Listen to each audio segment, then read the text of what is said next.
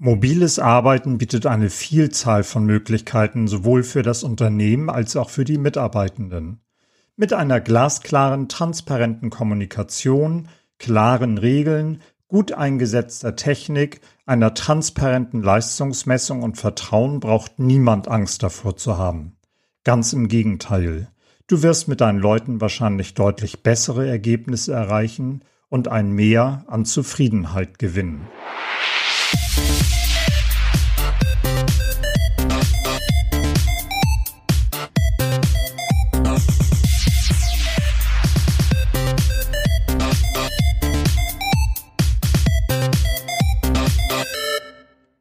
Young Leaders, hier ist Boris vom Blog Bo Wehmann, Hacks für junge Führungskräfte. In der heutigen Podcast-Folge möchte ich mit euch über die Art der Führung sprechen, die mobiles Arbeiten braucht. Bevor wir aber über die Art der Führung sprechen, möchte ich mit euch über ein anderes wichtiges Thema kurz sprechen und das ist die Technik. Damit ihr überhaupt mobil arbeiten könnt, braucht ihr natürlich ein gutes, solides, technisches Fundament. Ihr müsst euch also Gedanken darüber gemacht haben, über welche Plattform ihr künftig die Arbeit gestalten wollt. Wollt ihr zum Beispiel Plattformen nutzen wie Slack, oder Microsoft Teams beziehungsweise Office 365 oder Workplace von Facebook oder oder da gibt es natürlich eine Vielzahl von Plattformen und dazu müsst ihr euch erstmal Gedanken machen, welche Plattform ist die für euch richtige. Im zweiten Schritt müsst ihr euch dann strategische Gedanken machen, nämlich wie wollen wir uns eigentlich aufstellen? Wie wollen wir die Plattform nutzen? über, wie soll unsere zukünftige Kommunikation aussehen. Und das ist etwas, was ich ganz, ganz häufig sehe, dass Leute so eine Lösung implementieren und denken, ach, das wird schon. Aber es wird nicht einfach so schon. Wie wollen wir denn strategisch und zukünftig aufstellen in einer virtuellen Umgebung? Welche Form der Kommunikation wollen wir gegebenenfalls weg von der E-Mail hinein in einen Chat bringen? An welcher Stelle wollen wir Dokumente ab legen, an denen mehrere Leute arbeiten, die eventuell kommunizieren sollen. Können alle Leute mit der neuen Plattform umgehen? Braucht es noch Schulung einmal im Hinblick auf einen veränderten Mindset, aber auch im Hinblick auf das reine technische Anwenden? Und dann last but not least, ist eigentlich jeder Arbeitsplatz so ausgestattet, zum Beispiel mit einem Notebook oder mit einem Laptop, dass man auch tatsächlich mobil arbeiten kann. Und daran anschließend stellt sich schon die nächste Frage. Wie können wir mit Telefonanrufen umgehen? Die internen Gespräche und mit vielen Dienstleistern und Kunden kann man sicherlich auch über Skype, Teams und Zoom abbilden, soweit die externen Partner darauf überhaupt eingestellt sind. Ansonsten muss man das Telefon umleiten, sei es auf das Mobiltelefon der Firma oder auf das private Mobiltelefon oder das private Festnetz und wie will ich dann als Arbeitgeber damit umgehen? Wie kann ich das kompensieren, falls meinen Leuten Kosten entstehen? All das muss bedacht sein, muss adressiert sein, muss kommuniziert sein, damit nachher auch alle Leute guten Gewissens mitmachen und damit auch Freude haben an der neuen Arbeitsumgebung. Und ähm, da geht es schon los mit dem ersten Punkt der Kommunikation. Kommunikation ist natürlich immer wichtig. Ein ganz besonderes Augenmerk muss man im Zusammenhang mit mobiler Arbeit aber auf die Kommunikation legen. Mitarbeiterinnen und Mitarbeiter wollen wahrgenommen werden, auch wenn sie nicht in Sichtweite sind. Sie brauchen Ziele, Orientierung und das Gefühl der Dazugehörigkeit. Und das könnt ihr nur vermitteln durch eine wertschätzende und regelmäßige Kommunikation. Es bedarf auch klaren Kommunikationsregeln. Wann wird in welcher Form kommuniziert und beinahe noch wichtiger ist es, wann wird nicht kommuniziert. Jeder hat ein Recht auf Feierabend. Es muss klar geregelt werden, wann jemand erreichbar ist und wann nicht. Offline-Zeiten sind in jedem Fall zu respektieren. Dann müsst ihr euch natürlich auf Regeln für das mobile Arbeiten verständigen.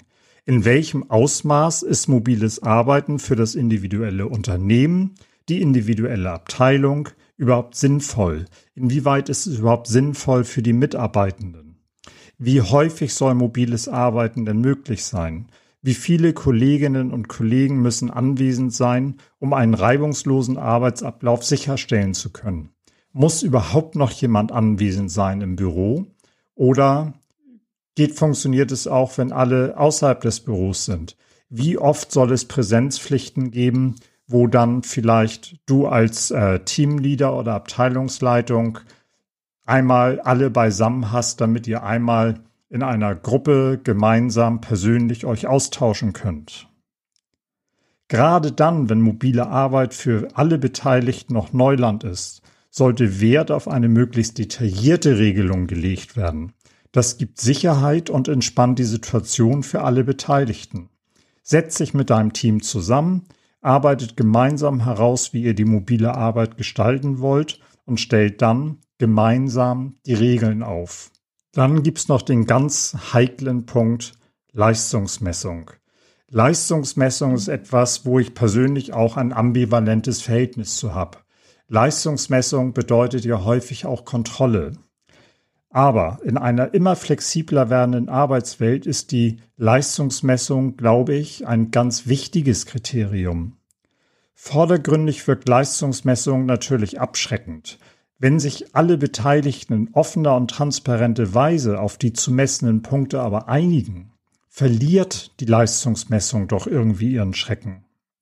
Gut und richtig aufgesetzt bietet Leistungsmessung faktenbasierte Kennzahlen, zu erbrachten Resultaten. Und das ist auch ein Punkt in der mobilen Arbeit. Da müsst ihr ja Anwesenheit durch Zielerreichung ersetzen. Bisher ist es ja so, wenn ihr euch alle im Office setzt, Office seht jeden Tag, dann ist es so, jemand, der anwesend ist, arbeitet auch. Das ist natürlich totaler Bullshit, wie wir alle wissen. Und in der mobilen Arbeit, wo man sich nicht mehr sieht, ersetzt eigentlich dann die Anwesenheits Pflicht die Zielerreichung. Und da kommt eben die Leistungsmessung ins Spiel.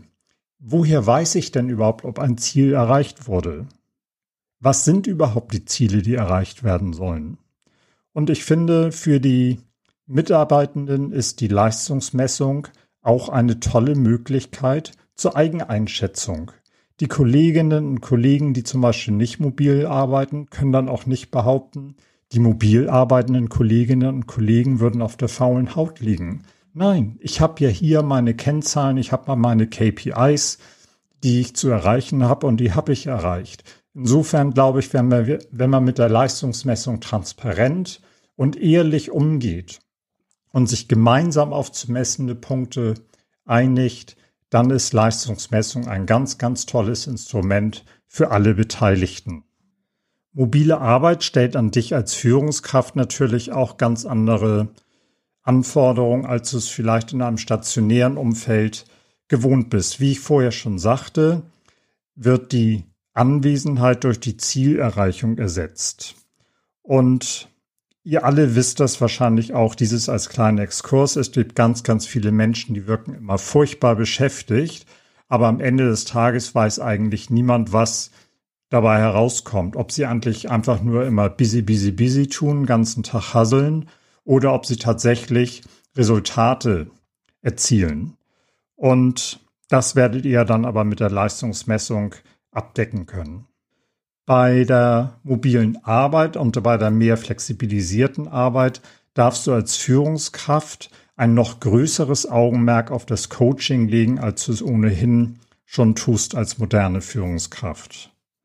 Du solltest deine Mitarbeitenden darin unterstützen, dass sie eigenverantwortlich arbeiten und vereinbarte Ziele erreichen können. Es braucht klare, transparente Ziele. Erkläre auch, warum ein vereinbartes Ziel erreicht werden soll. Denn das Warum fördert die Identifikation mit dem Ziel. Und nur wenn man sich mit dem Ziel identifiziert, hat man auch Lust auf dieses Ziel gemeinsam hinzuarbeiten und kann einen gewissen Sinn beziehungsweise ein Gefühl des sinnerfüllten Arbeitens erlangen. Ihr dürft immer vor Augen haben, dass jeder Mensch sinnerfüllt arbeiten möchte. Jeder Mensch möchte wissen wofür er oder sie etwas tut. Das gilt genauso für den Maurer, den Klempner, den Kfz-Mechatroniker wie für Lehrer, Beamte oder andere im Büro arbeitende Menschen. Also ist ganz egal. Jeder Mensch möchte gerne das Warum kennen. Wie soll ich jemals das Gefühl haben, sinnerfüllt zu arbeiten, wenn ich das Warum nicht kenne? Und als Führungskraft ist das ganz wichtig. Das ist das allererste, was du transportieren musst. Warum wollen wir ein bestimmtes Ziel erreichen? Und dann gibt es noch was, was du als Führungskraft lernen darfst. Du darfst lernen, loszulassen. Loszulassen und zu vertrauen, dass deine Mitarbeitenden einen guten Job machen werden. Du bist schließlich umgeben von Expertinnen und, und, Experten.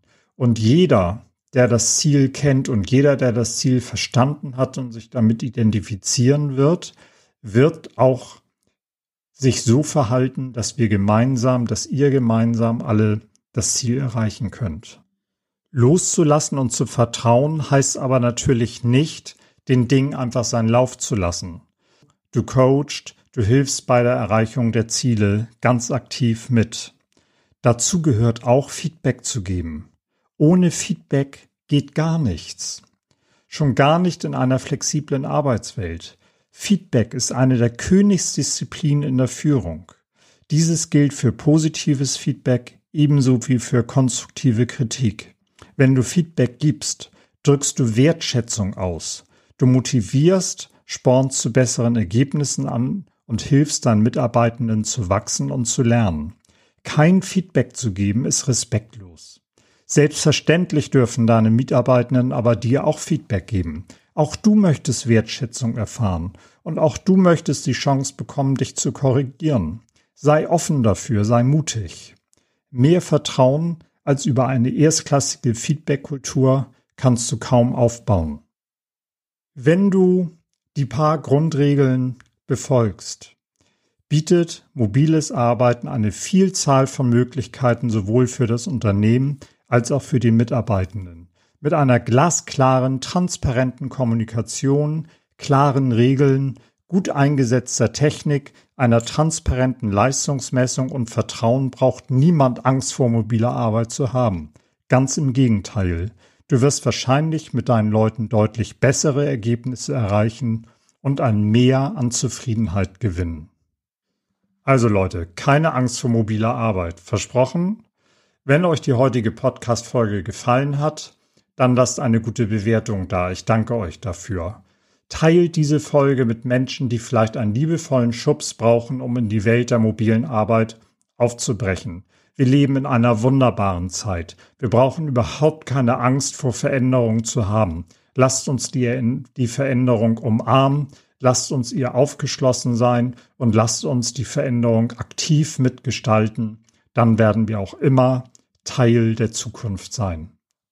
Ich wünsche euch einen wunderschönen Start in diesen Montag, in diese neue Woche. Macht das Beste aus dieser Woche und denkt immer dran, führt mit Herz und Verstand. Euer Boris.